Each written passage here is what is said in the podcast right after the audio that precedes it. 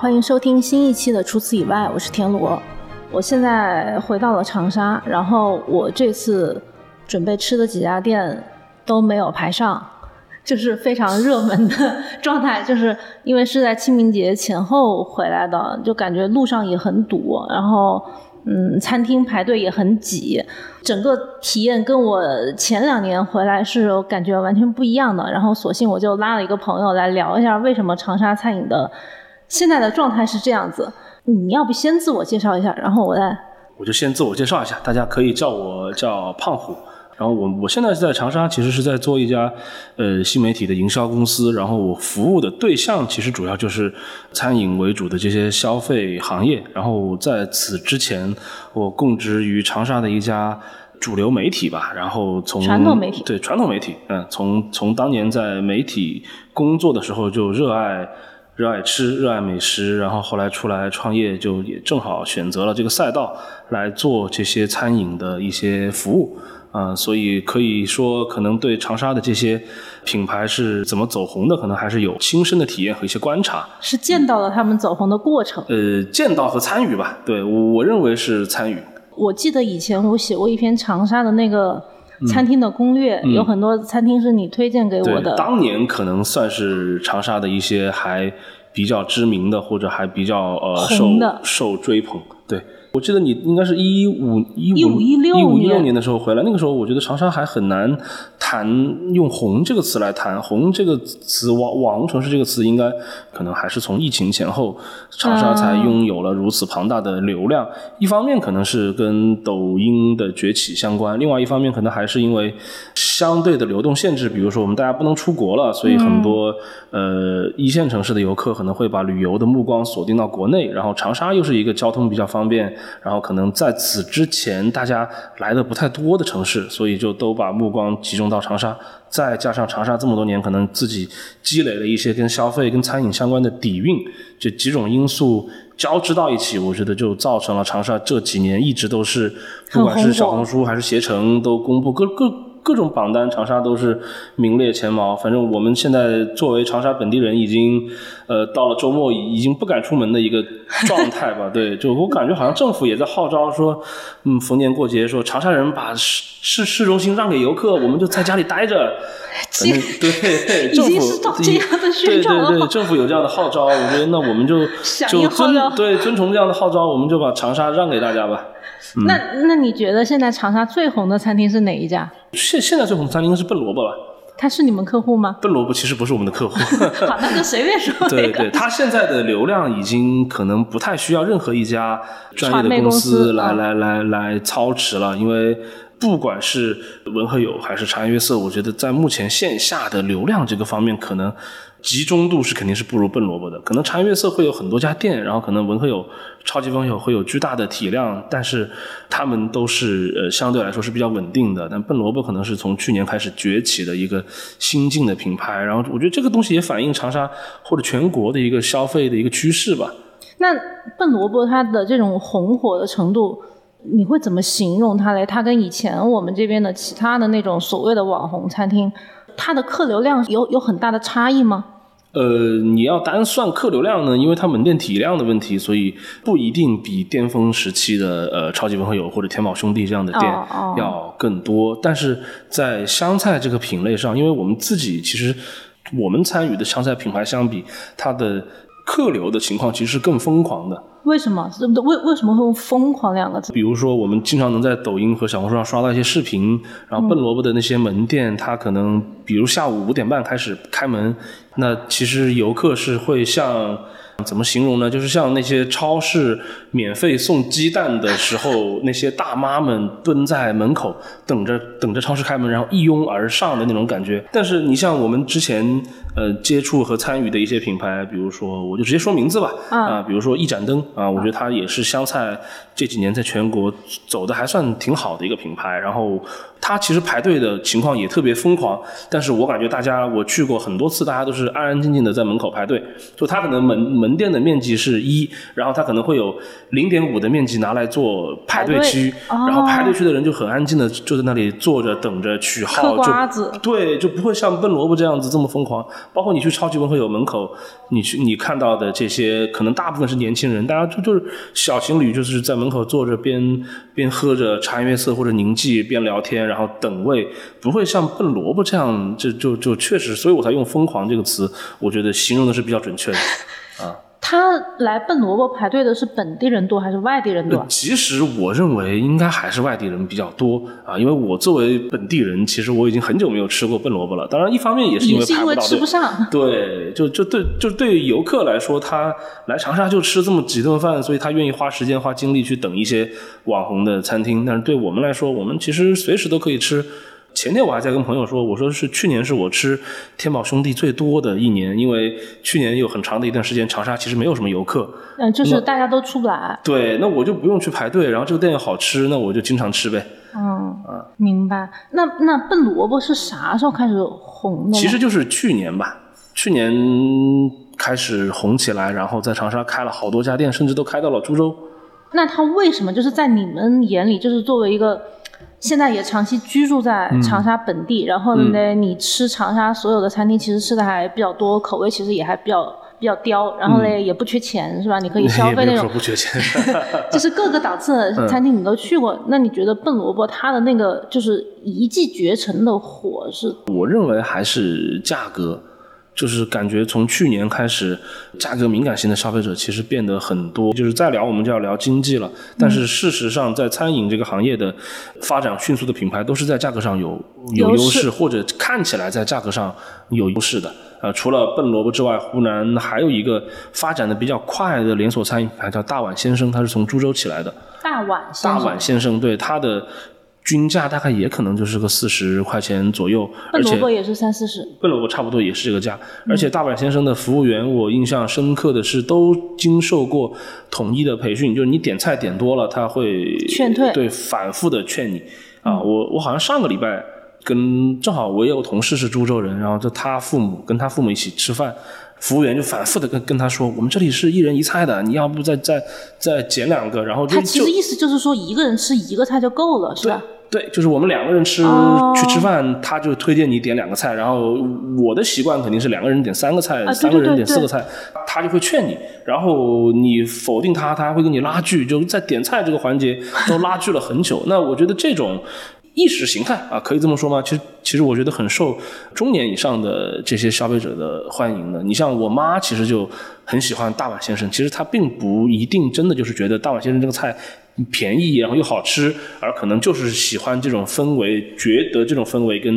中国传统的勤俭节约的这么一个美德是是很匹配的。他去这种店，他心里就会对这个餐厅的价格有预期，因为很多大众点评的那个人均，比如说他人均写一百，你很有可能进店就吃到一百五六。呃，那基本上是会的，基本上是会的。所以其实像笨萝卜，如果我。印象中，它的人均是三四十，然后我因为这个区间就就浮动的范围就很小，我哪怕吃到人均五十，又多点了一个菜，我就还是会觉得很爽，嗯，就是会有会有这种比较符合我的心理价位预期的这种感觉。长沙很早以前有一家。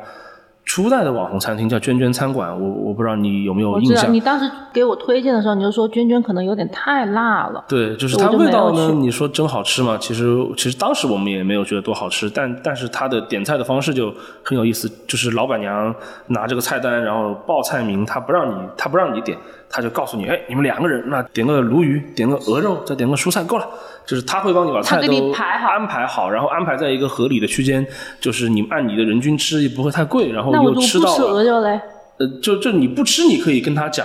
嗯，就是你可以反抗他，但但是他一般会给你推荐几个菜，然后把你的，就是用我们现在的话说，就把你安排的明明白白。嗯。啊，就就这种风格，其实跟现在，呃，可能像大阪先生这样，其实有一点类似吧。我我三炮可以理解这种排菜和那个跟客人这种它是一种跟跟客人拉近距离感的一种方式吧。嗯嗯，就是会会让客人觉得你是你我在帮你着想，虽然你是要赚我的钱，但是你是为我着想的，你也不让我点多了菜，然后你给我推荐的也全是你这里的招牌拿手的好菜。但是像你刚刚说的，像娟娟这种之类的家常菜馆，它好像就只有一家餐厅，它就不像笨萝卜或者大碗先生那种是开了连锁的。长沙的很早期的一些知名的餐饮品牌，其实当时都是只有一家店，然后进入到了一个可能。可能也是到一五一六年之后，才开始逐渐的会有连锁的企业出现。其实像现在，呃，流行的飞大厨也好像，特别是炊烟吧，对，因为炊烟其实在长沙其实开的比较早，他们很早的时候在社区开一个叫戴家村的店，因为老板姓戴嘛，啊，那个我吃过，哎，那个香芋排骨就特别特别出名。戴家村是炊烟时代同一个老板吗？对对对，早期吧，他们早期就是那个店，后来就。改成了炊烟时代，对对对对对，哦，所以所以你看，就是它其实也就是从一个小的社区店发展起来，然后现在。已经辐射到全国了，是吧？上海、深圳，其实很多地方走进联合国嘛，不是还走进联合国是 是几年前的营销方式了。现在已经现在已经过时了。那那我冒昧的问一句，长沙本地人现在对于大家吃连锁菜，就比如说炊烟时代和飞大厨，会有一种鄙视链吗？可能存在，但是我觉得我身上存在的这些所谓的鄙视链，或者是说消费习惯，不能代表。长沙人就是像我父母，其实他们还是更愿意信任和选择连锁的餐饮，因为连锁就意味着有背书嘛，对对，稳稳定啊，干净卫生啊。但是你让他们天天去找苍蝇馆子，其实也不现实，他们获取不了这么多的信息，而且他也不想排队。其实长沙去年有一个特别火的，去年还是前年？去年吧，去年有个特别火的。呃，应该我应该跟你提过，有一个餐馆叫光脑壳。光光脑壳。对对，它其实，在红之前，我们吃的还蛮多的，因为我当时在市中心办公，然后它就是吃家常菜，呃，没有什么特别巧妙的烹饪技法和调味的这种方式，就就是特别家常。嗯。然后火了之后，就排队，基本上排三五十桌，那这个我们就完全没办法。接受了，因为这样的，有这个出品水平的餐厅其实特别多，特别多。那我突然意识到一点，就是你刚刚说的所有的这下这一些店，这一类的店，好像他做的菜的同质化是很严重的。呃，这个你说的这个问题可能是阻碍湘菜进一步发展的一个原因。但是对，但是实际上落到餐厅的层面上，就是我的感觉就是说，当所有的餐厅价呃菜式是很接近的时候，它可能 PK 的就是价格。和那种你的氛围和客流量，对，那在产品上其实很难做出完全的差异的情况下，所以长沙的这些品牌才还才开始卷其他的体验。那其他的体验我们卷出来了，可能全国来看，长沙知名的品牌，其实它最终它火的原因都不一定只是产品本身。因为我本来就是湖南人嘛，然后我写一些湘菜菜谱的时候，嗯，我发现大家其实对这个东西它是没有任何的认知门槛的。就是你只要说这个是一个辣椒炒肉，嗯，他在任何他见过的、他去过的餐厅，或者他活的这二三十年里面，他一定见过或吃过辣椒炒肉，嗯。但是类似湘菜，其他的所有的菜式几乎都有呃同样的感觉，就是我不需要给他再做科普。很多外地的游客来，他大概会对这个湘菜他能吃到是什么样的味道和什么样的价格，他的心理预期是很稳定的。嗯，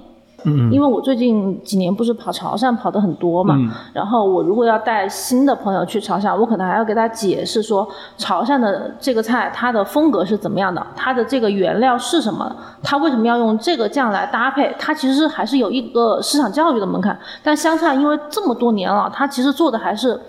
尤其是大众化的湘菜啊，它做的这个菜式是很像的，就它的市场教育成本极其低。那是不是可以解释为现在流行的这些湘菜其实都不复杂，它的制作都比较简单？对，那制作不复杂就意味着它的成本不会很高，那它它的单价也不会多高，所以它也更快的能够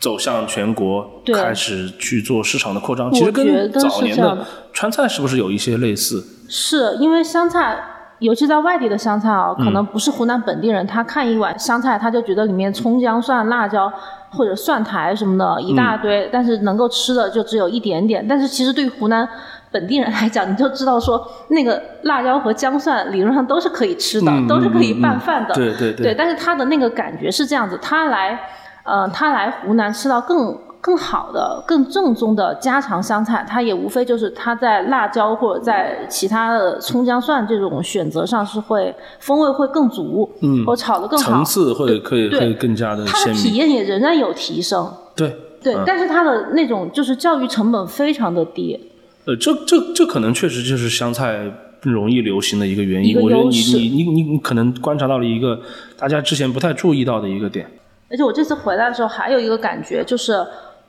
好像二月份、三月份这两个时间段是出乎意料的，长沙游客非常多。因为对三月份我跟我妈出去了一次嘛，她回家之后她说已经完全无法出门了。我后我我昨天我们不是吃饭的时候还问了那个我们熟悉的一个老板灿哥，就是除此以外第八期的那个嘉宾，他就他们就说他们店里的生意也是。本来以为过年后一般是淡季，但是这个时间段反而就变得很旺。我当时在想，是不是因为就是很多大学生没有开学，然后有一些假期，就是这一部分人群来长沙的会比较多。你们有这种因为按照往常来说，过了正月十五，其实。呃，淡季下对对对，就进入到淡季了。然后今年其实过了正月十五之后，还起码持续了一个月的这个呃高峰期高峰期吧。对对，就包括现在，其实长沙，我认为它的游客也没有减少。其实上个礼拜长沙的地铁的载客量好像又创了一个高峰。啊，就长沙好像三月份以来，按里程平平均按里程算的载客量都是全国第一，就这个数字是全国第一？按里程算，就是因为长沙的里程短嘛，嗯嗯但是它的载客的每每一公里的地铁的载客的数量是全国第一。那这个是说明什么？就是说游客其实完全没有减少。对，一方面是游客没有减少，另外一方面就是集中度高。嗯就长长沙是一个单中心的一个城市，大家都集中在五一广场，然后这个区域又是地铁能够完嗯覆盖的几条线都能够覆盖的，所以它就是沿着地地铁往外面扩散去找吃。其实我们跟政府的一些部门，像文旅局、商务局也有一些合作，他们也会跟我们提示说，你们在做宣传工作的时候要注意，不要再做市中心五一广场的一些或者一些知名景点的一些宣传了，因为已经饱和了，对已经不太好再招待更多的人了。但是长沙的景点就那么几个啊，呃，所以我们现在在 在大力挖掘长望、刘宁这些周边区域。对，从他们的角度来说就是这样子，因为基础设施的建设需要一个时间。嗯，那你觉得就是这么多游客来长沙，他是冲着什么东西来的嘞？就就站在我的角度，我肯定认为是长沙这些。就是大家都没有见过又又特别向往的这些消费品牌、餐饮品牌吧，因为长沙确实就像你说的，长沙其实没有什么景点。湖南虽然是一个旅游资源比较还比较丰富的城市，但但是主要集中在湘西。对啊、长沙以前我我印象里面，我们以前读书就有个词形容叫长长沙是叫旅游中转地。哦，嗯就是我从长沙过路，对，从就是以前你像张家界是吧？它它是一个什么世界自然遗产，像湘西凤凰也、也挺有名。那大家来这些城市都要经过长沙，都得到长沙来转。所以以前长沙真的是一个旅游中转城市。呃，上一代的这些游客可能更多的是要去景点去去参观一些景区啊、名山古迹啊，但是现在的游客可能更多的是享乐型的，来长沙对，又可以吃，又可以逛，然后长沙氛围也比较轻松。对对对，长沙还有还有一个很知名的一个标签嘛，角度嘛，是吧？休闲娱乐之都，对对来搞足浴按摩，那这个其实都是现在年轻人可能比较喜欢的消费方式、生活方式。我感觉你说的这种几年前开始，好像跟文和友和茶颜悦色这种品牌的崛起应该是同一个时间，因为可以可以这么说吧，可以这么说吧。因为当时我一五一六年当时写那个攻略的时候，我印象中啊，写完之后的那个国庆，因为当时加了几个老板的微信嘛，嗯，他们就跟我说，确实有很多游客是按照你的那篇攻略来吃的，这说明什么？说明游客到长沙来，他的首先的诉求也是吃。也就是吃。嗯但是但是那那几年之后，大概到一八一九年，我就感觉说好像并没有是冲着那几个小店，因为你除了有一片完整的，你有个什么五六家店，你给它填充满两天的时间的嗯之外。他要来，他是会有点手足无措的，因为你嗯如果给他全是苍蝇馆子，他就不知道该选什么。但是如果他有很明确的目标，像文和友和茶颜悦色，他是有一个更明确的打卡对象。对我觉得那个时候好像是一八一九年开始，我觉得也是厚积薄发吧。其实我们现在看到的一些知名的餐饮品牌，像文和友，其实二零一一年就在做了，做。哦，他其实是一一年就开始了。当当当时做做做油炸社哦，就是他做文和友的龙虾呢，还是后来的事情，可能也是到一五一一五一六年才做。但是他二零一一年文斌就在创业，而且那家油油炸社我记得还开了很多年，嗯，在太平街后来还开了店。然后你像茶颜悦色，应该是二也应该是一三年吧，比我想象要早很多。对对对，已经很久了。其实现在我们知道的一些网红餐饮品牌都不是这几年。才开始创立的，当然有有一些品牌，像陌陌点心局，可能是这几年创立的。嗯嗯嗯。茶颜悦色一三年，你像，哎，我们是不是吃过蒙众烧烤？哦，吃过蒙众烧烤，已经一五年。蒙众烧烤就是一五年，就是你来的时候应该是差不多刚开。是的，蒙众因为当时还上了《天天向上》，对，就是那个时候湖南台的它的这种娱乐的辐射，给我的感觉也是侧面的。好像把这些电影也带了一波，就是包括像天天向上，或者有一些追星的学生和小朋友，他们来玩的时候，他会顺便在湖南卫视那个附近打卡。嗯，我其实一直觉得长沙的餐饮品牌，除了自己厚积薄发，就是经营时间很长的这么一个过程，其实更重要，他们能够火起来的原因，其实长沙就是一个呃娱乐的城市。对我们按按按照官方的说法是叫什么联合国教科文组织的媒媒体艺术之都。是吧？长长沙的媒体行业是比较发达的，不管是湖南卫视还是呃报社还是出版，在这几个板块都是全国领先的。那长沙其实有大量有集中了大量的媒体资源和媒体的从业人员，这一部分人其实天生的就是一个传播者。我们最近在回忆梳理，其实长沙第一个被媒体炒作起来的一个真正餐饮从业的品牌是什么？我不知道你有没有印象，叫帅哥烧饼。我完全不完全没有印象，可能因为你在长沙。我已经不在。其实他的时间我们回顾了，应该是零九年。哦。零九年可能我还没有进入这个行业，对。但是零九年他是在论坛先火起来的。他是怎么？就是具体是怎么火？他就是呃，长沙的堕落街啊，这个你应该知道。他以前是一个在堕落街摆摊的一个帅小伙。堕落街就是那个大学城附近的堕落街拆迁之前，那那那是很古早的商业文明街。他在商业文明街摆摊卖烧饼，卖河南烧饼什么的吧。啊，然后他自己长得很帅，当时说长得像黄晓明。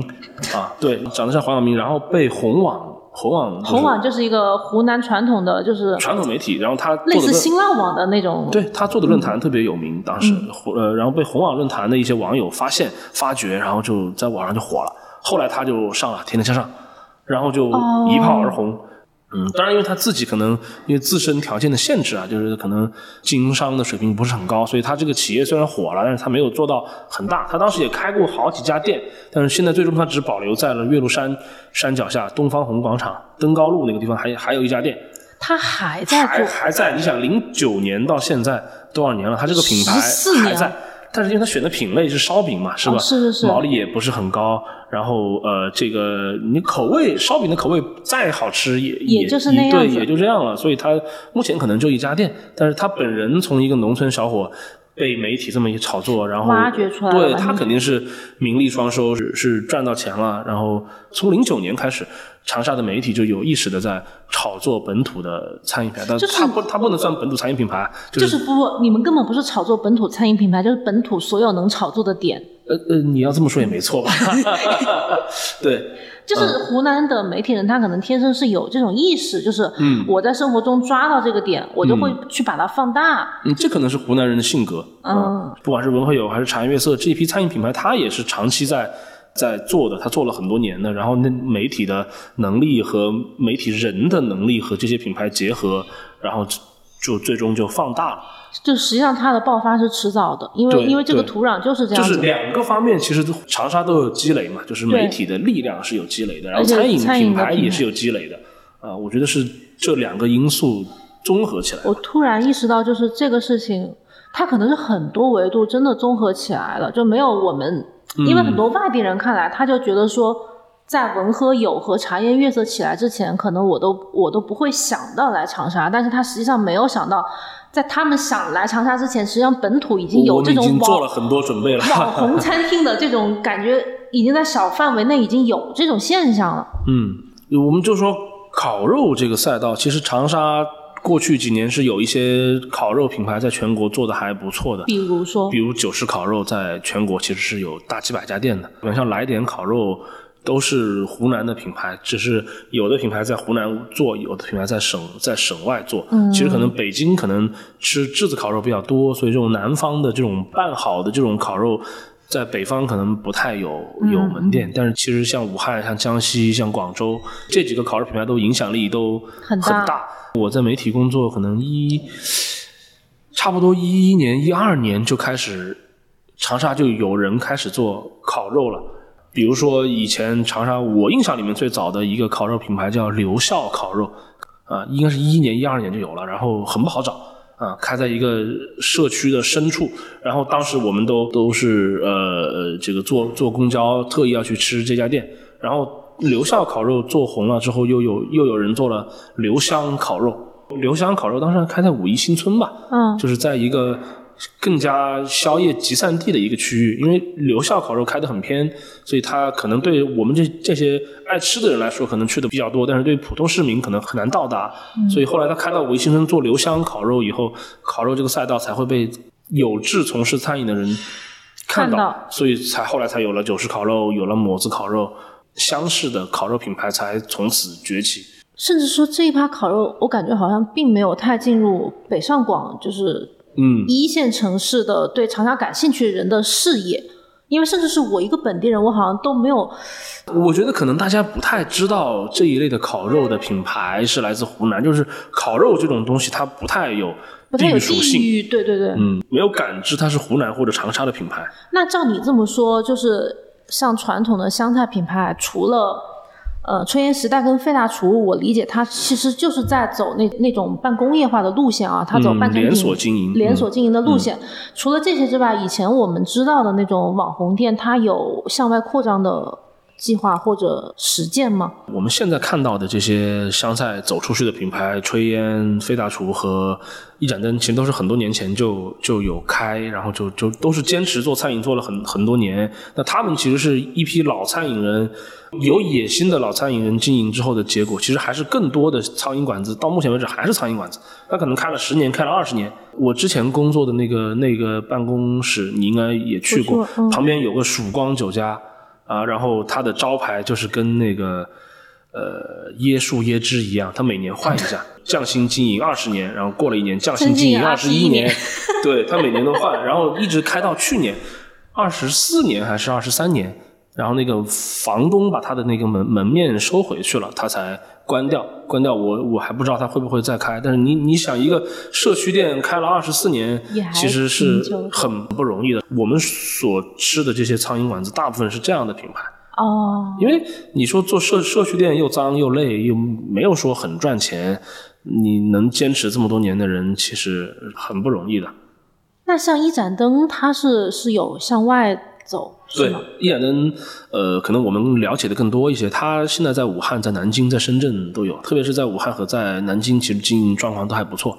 他这种店的向外扩张的方式跟春烟时代他们是一样的吗？是也是半成品的路线吗？其实都是算是呃竞菜的模式，也可以说是你你你说的这种半成品。那我理解为一盏灯，实际上它是有个转型，它其实还是以前是苍蝇馆子，但是现在它就是还是走这种半成品的路对线。对对对对，因为你有这么多家店了，你的规模有这么庞大了，你如果还是按照以前的模式买菜，然后择菜来做的话，其实效率会很低。这个在连锁经营这个角度是是肯定是是过不了关的。作为一盏灯的供货商，呃呃，供应商对，供应商嗯 agency，嗯。呃，你觉得他们这种发展是他们自己内部是怎么看的？他觉得好吗？就是比如说他的营业额有增长多少，或者是怎么样的？呃，我记得前两年他们国庆单店七天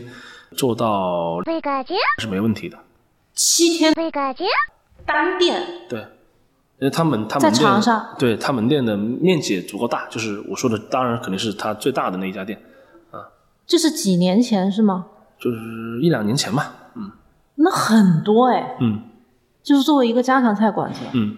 那它现在在这个比例上，我就是你虽然不方便说数字，但我理解它还是有上升，是吧？嗯啊，因为我们对它的具体的经营情况肯定也没有那么了解，只是说我们站在营销的角度去看，它肯定是比之前会会更好一些。呃，当然它也有做的不好的门店，但是它好，呃，做做的不好的门店肯定不是因为你刚才讲的这个，它相对工业化的改造带来的问题，而是门店选址之类的。对对，其实餐饮餐饮经营一半靠选址嘛，是是是，你选址没有选好的话，其实你你后端再怎么强大也做不起来。单店七天，这个其实还是因为他们做湘菜，他如果是做其他的品类，客就是客单更高。长沙有很多店都是单都是超级单店的。超级单店是什么意思？就是呃，我只有一家店。对对对，比如说天宝兄弟嘛。就我只有一家店，但这一家店巨牛逼。对。嗯，天宝兄弟、蒙众，我估计可能都算是这一种吧。嗯。其实包括超级文和友，它是它也算超级单店，对吧？这么大的体量，其实过去的餐饮品牌好像很难很难这样去去去做。你你去看以前发展的什么肯德基、麦麦当劳这一类做连锁餐饮的，它不可能做一个这样大的庞大的体量的店的。那天宝兄弟他这种老板，他就不会想考虑开连锁是吗？其实天宝兄弟在深圳是有店的。然后我据我所知，他们在广州应该也会要做店，所以你说他是不是在做连锁呢？他其实也是在做连连锁，只是在一个城市，他他他可能他的经营模型就是我做好一家超级单店就够了。它跟文和友的模式是有点像的，我觉得，就是我不说文和友它是综合很多店啊，只是说超级文和友。从这个项目上来说，可能有些类似，就是我做一个巨大体量的，然后包罗万象的。对你一来就必须来我这个地方打卡，又能够营造出所有人都来我这里的这种感觉。我我也不分散，然后我一个城市就只管理一个地方，然后但是我要开，我就可以再去别的城市看。对，我觉得这也是一个很好的经营模式啊，因为你做连锁经营，其实呃对运营的要求其实更高。我觉得你说的对，因为连锁经营它其实面对的是那种我在同一个城市里面要分散很多东西的。其实你不管是做直营还是做加盟、做连锁经营，那个运营督导团队都得配置特别特别多的人。所以我昨天还是前天刷小红书看到一张，看到有个博主发张图片，就是茶颜悦色出征无锡，然后我感觉那个照片里面他们合影有一百多个人。那你想，这个运营团队其实其实这个我不管是成本。是实际的人工成本还是管理成本，其实都巨高的。那不是每个企业都可以承受这个成本，特别是管理成本，对吧？对，毕竟茶颜悦色也是出过一些管理这个差评的。对对对对，他他当当他的体量有七八千人，我觉得要出问题是是很正常的。一个七八千人的企业，肯定每天都在出问题，只只是因为它它是一个网红企业，任何有问题就会被网友抓到。就像我们另外一个朋友的企业叫果丫丫。啊，在长沙也是很知名的做这个水果茶的一个品牌，它其实现在就是长沙小红书的流量密码，因为它产品单价很高，比喜茶和奈雪都还要高，因为它品质好嘛。然后只要在小红书上骂果呀贵，就一定有流量，就一定会有一堆网友来赞同，是啊，太贵了，哎呀，喝不起，哎呀，去年前年才多少钱，今年怎么又涨价了？它比喜茶以前的喜茶还要贵，是吗？对对对对对对对它这几年其实可能推出了一些新的产品，还价格还有增长。那这个路线也挺特别的，因为连喜茶都降价了啊。因为喜茶它走的是大的连锁，是不是要做极致的规模的嘛？那它肯定要适应全国的一个市场。那果丫目前就在长沙，然后它的门店数量也没有那么多，那它就集中做好自己想服务的人群，我觉得也没有问题。嗯，呃，这个方向其其实是在乎老板个人的选择，只要我的产品的品质能够匹配这个价格，总有人喜欢，总有人喝嘛。而且它还其实还是挺有话题的。那其实，在我印象中的很多老牌的网红餐厅啊，包括以前去吃的鲁哥啊，嗯，还有益华。呃，还有像这种向外扩张的一盏灯之类的，在我印象中，他们好像一直还活得很好，对吗？对对对对对，一一盏灯就不说了嘛，因为它其实也算是一个连锁餐饮品品牌了。嗯，其实像像益华、像鲁哥，其实目前都还是第一，首先它还活着，嗯，然后第二呢，它还做了一定程度上的扩张或者翻新的经营。嗯，像益华，我们早期去吃益华，它在一个巷子里面，然后真正的是苍蝇馆子。现在它已经开在商场了。哦，鲁哥现在应该开了三三家店还是三四家店了？对，在香春路那边，他不是当时就开了一个新店吗？对对对对对对对。那现在都现在都进商场了，现在鲁哥跟益华都进了商场了。就是这些品牌，呃，我认为可能已经进入到了一个二代的接班的一个过程。哦。啊，就是老一辈可能现在已经只管一管产品啊，然后公司的发展或者是这个门店企业的发展，已经交给了他的下一代的下一代的人在操持。那多少是是锐意进取的，只是说他们可能过了那一波最好的时机，然后也没有搭建起一个专业的团队。这个时候你还要去跟嗯飞大厨炊烟比，其实确实会很困难。嗯，但是肯定会比他之前会做得更好一些。比如说，现在还是长沙有一些新兴的网红店嘛，或者说它在成为网红店之前，它只是一个新兴的店哦。它如果现在做一个新品牌嘛，新品牌，它如果现在做一个新品牌的这种，不管是餐厅还是咖啡还是什么店，嗯，你觉得它难吗？它要花多少钱去做推广呢？其实我个人觉得还蛮难的，因为我们也不断的在看项目，然后我们也有自己在做项目。就哪怕是我们这样专业的公司来做项目，也不是每个项目都能够成赚钱。对，就我们有项目就没做好就关掉了，然后有有项目就做得好的就继续做。嗯，所以不能说经营，就是你要开拓一个新的品牌，其实目前是挺难的。新店开业，它会往网红这个上面靠吗？我前两天访谈了一个呃本本土的咖啡品牌的一个创始人，他说他做第一家店的时候，其实投入不是很大啊，装修投入其实才三四万块钱。那虽然是一个咖啡店，是一个是一个档口的小店，但是其实三四万块钱的装修费用其实是很低的。嗯。但是哪怕是他只投入了三四万块钱做装修，但是他认为他装修交付的标准是他自己在门店能不能拍出九张打卡的照片，就不管是产品还是环境，还是我这个人在哪里自拍，就他自己能找出九个角度拍照发朋友圈，他觉得这个装修就到位了。就他对于打卡这件事情还是挺看重，其实就是网红网红门店最标准的一个标签嘛。在他的观点里面，我虽然现在是一个在长沙有三十多家店的一个咖啡品牌，但是最初我们是从网红店做起来的。嗯，他他的产品其实之前卖的也不便宜，咖啡其实也卖到三十多，然后做一些创意咖啡。那现在他做成连锁之后，他反而把价格降下来了。他的美式现在最便宜好像就要十三块钱。所以你的意思就是说，长沙有一些餐饮品牌，它可能先必须要先获得流量，嗯，再开始，因为长沙太太卷了呀，你要活下来，你没有流量，今后想做成什么样子，你是做不到的。就是他必须先有流量，才能想他的产品跟设计还能够怎样调整。我认为目前就是长沙的一个必经之路，肯定是要先让自己红起来。所以我们每天都可以看到，就不管是我的客户还是。跟其他的公司合作，或者并没有什么公司，就靠自己，呃，有一些资源给给给推起来的一些品牌，都是先把自己包装成一个网红品牌，让自己热起来啊，然后下一步可能是有更多的呃人关注，可能有投资，或者是可能就直接有利于他做加盟，这个是一个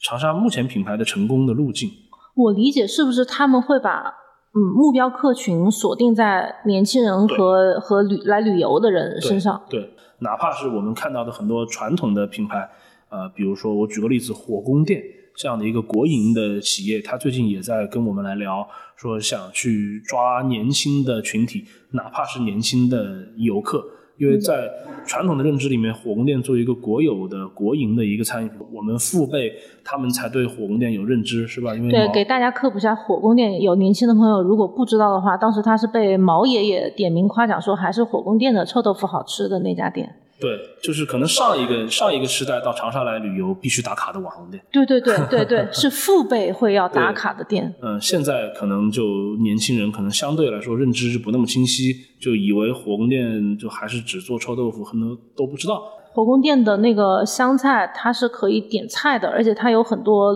很老的湘菜，是其他外面做的不多的传统湘菜，发丝百叶这种。对，就是消费群体在转移，那这些品牌没办法呀。我们要赚钱要生存，都得瞄准新的客群。嗯，长沙有些品牌像三顿半什么的，以前有一次我回家的时候，我还接到他们同事的私信，说可以来店里玩一玩。就当时我长沙的门店吗？对，我其实很意外，就是跟茶颜悦色联名的那家店。我。我不知道三顿半是长沙的，就以前，然后那之后才印象中它是长沙的，但是它现在给我的感觉好像，它也不太像是长沙的品牌。对，因为它很早之前就把品牌的总部搬到了上海。其实有有一些品牌，你像像宁记，都是选择在长沙成立，在长沙成功之后，会把总部搬搬到上海，因为肯定还是因为从人才的角度出发吧，上海会有更多专业的人士。长沙可能我们前面讲了媒媒体人媒媒体的这些因素会更媒体浓基因对媒媒体基因会更浓重。但是你真正做一个餐饮品牌，媒体在里面起到的作用是放大的作用。对对你餐饮的运营管理，包括特别是现在的品牌要做投融资，是吧？那这一块可能还是在上海才有更多的人才，所以会选择把企业搬总总部搬到上海去，或者起码是在上海做第二总部。嗯，呃，宁记应该是在长沙和上海都有总部。那像山东办基本上就是在上海办公了，因为它本身走它电商了对，它它是电商路线，那可能上海、杭州会有更多的电商人才。而且它因为它确实不是一个实体的那种，对，它实体门店就长沙一家，上海一家。嗯，就就他以前都没有做实体门店，他更多的还是通过跟线下的咖啡店合作，就是做不同咖啡品牌的精品咖咖啡店的冻干的这个，对对对对对，所以风格跟我们这一批人了解和和认知的风格是完全不一样的。嗯，明白。嗯，你觉得文和友和茶颜悦色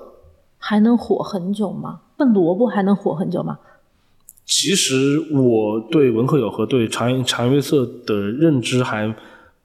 蛮强烈的。我认为这两个品牌应该是还是能够持续的活得很久的一个品牌。笨萝卜这种模式呢，可能还是得看大形势。我觉得不那么好讲，确实在产品上，我是能发现文和友和茶茶颜悦色是一直在做调整，一直在做改进。笨萝卜可能属于比较一个新的品品牌，还没有到那一步。那它长期去做，就做餐饮，最终得好吃，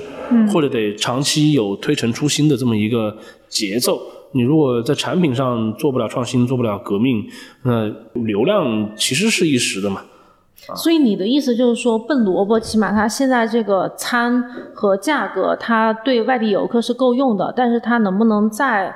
就是升级一下，可能要看它后续的品牌调整，比如它可以走一盏灯的路线。对，呃，虽然现在有有有些分析人士讲什么网红让网红变长红，我觉得好像是一个伪、是一个伪命题啊。这个也是太一厢情愿了，对对就是对对对，也不是说我想变就能变。嗯，就是更理性的范畴，就是我把我的产品做好，我把我的整体的用餐体验做好。就可能我产品没有那么有优势，但我整体的体验很有优势。但是我可能现在就有一点疑惑，因为比如你说像天宝兄弟和蒙众，它是这种超超级单店的模式啊，就是我可能很多人就是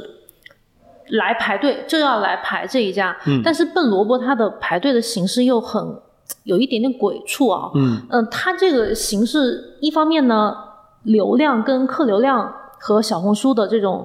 推动，它会让你觉得说这个店是真的很火，嗯但是另外一方面，它其实体验是极度下降的。这个现状，我觉得是不管是它还是其他的网红品牌都会面临的。就我哪怕我的产品再好，我比如说茶茶颜悦色，它做茶饮一定是有很标准的 SOP 的。对，那但但是当它门店这么多人排队，每一家店都要等两三百杯的时候，它是很难免会出问题。它出了问题，就会有消费者投诉，它有不好的体体验体验，嗯然后它的品牌的美誉度又受到影响。这就是一个矛盾的事情。这个就是一个很矛盾的问题。经历过网红之后，必须要回归到一个正常经营的对对对范畴，就是可能我还是有流量的，但是我不能只看流量和只依托于我的流量，我还得思考我的企业正常是如何经营的。你比如说茶茶悦色以前的一些发展的模型，我认为可能就是在对抗这种流量，就是当我的门店。排队人数够过多，我就在旁边再开一家，所以导致当时长沙可能市中心可能有上百家每五十米一家，对，每五十米一家茶茶颜悦色，这个是他们当时很朴素的一个认知，就是我门店排队这么多人了，那我的体验肯定很不好了。但这个地方又有客流量，对我我这旁边再再开一家，那我分一些人去那里去排队，那他的体验就会稍微好一点。这可能是当时的朴素的认知，但是现在我们去看，一定还有其他的办法，比如说，呃，举个例子，就是喜茶和奈雪不是也在推出一些什么机器人来。做做做奶茶，那它这个可能就是可能是一种方法，我我我不确定，对我明白你的意思，因为茶颜那个解决方法非常的原始，对就是对对对对就是朴素嘛所以我说它的那个会。增加他自己很大的人工跟管理的成本，因为你嗯不是说有些事情不是说我在旁边再多开一家店就能又把这个流量吃下来。嗯。就我理解，他其实舍不得那个排队的流量，又想把这部分钱赚到，嗯。并且他可能后来有这种声势说，哇，茶颜悦色好厉害，五十米就开一家店，因为这 这种形式确实在其他地方也是很少见到几乎没有见到的嗯所以我我不知道有有没有一点点被这个给